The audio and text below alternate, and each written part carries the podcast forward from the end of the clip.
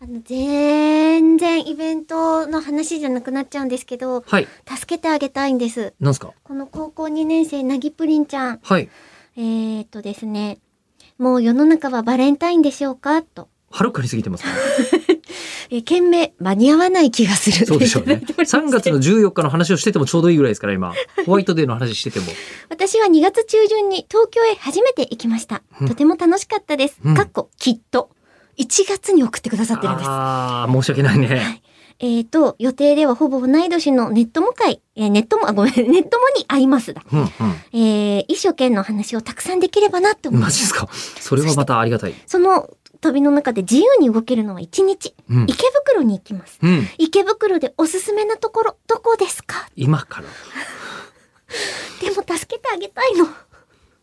池袋か。池袋っておすすめ池袋何を面白いと思っていただけるのか人によりますよね。えっと、こちらはですね、実際に行った後ですね、はいなぎプリンちゃんからほう。ほうほう。我々が池袋のおすすめをお伝えしていないにもかかわらずですないにもよ。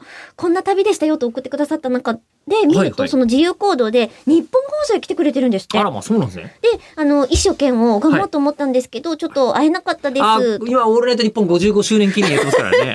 ええあー申し訳ない。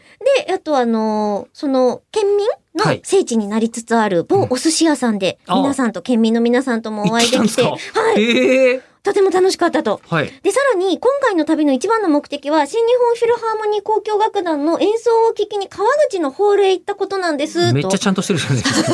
えという情報が、なぎプリンちゃんをかたどっています。えなるほど。そんな彼女が喜んでくれる池袋、いつかまた行ってくれるかもしれない池袋のおすすめじゃ今な行いってないでですすかよね。今北海道のお戻りですよね。はい、ねそ。うです。そうですよね。はい。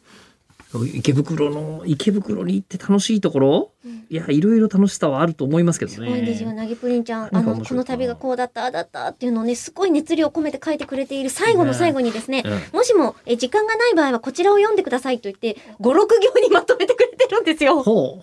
め力がすごい。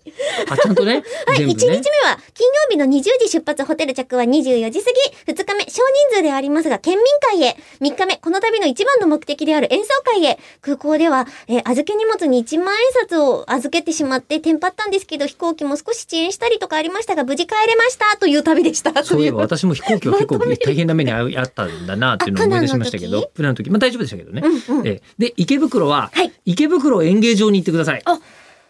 池袋演芸場、いやその心はえー池袋って都内にも数少ない定石と言われる、毎日落語をやってる会場があるんですけど、末広亭とかああいそううとこそうですよそうね。そうそはう、いでで池袋演芸場は生声なんですよ、マイクじゃないからええぜひ。おすすめ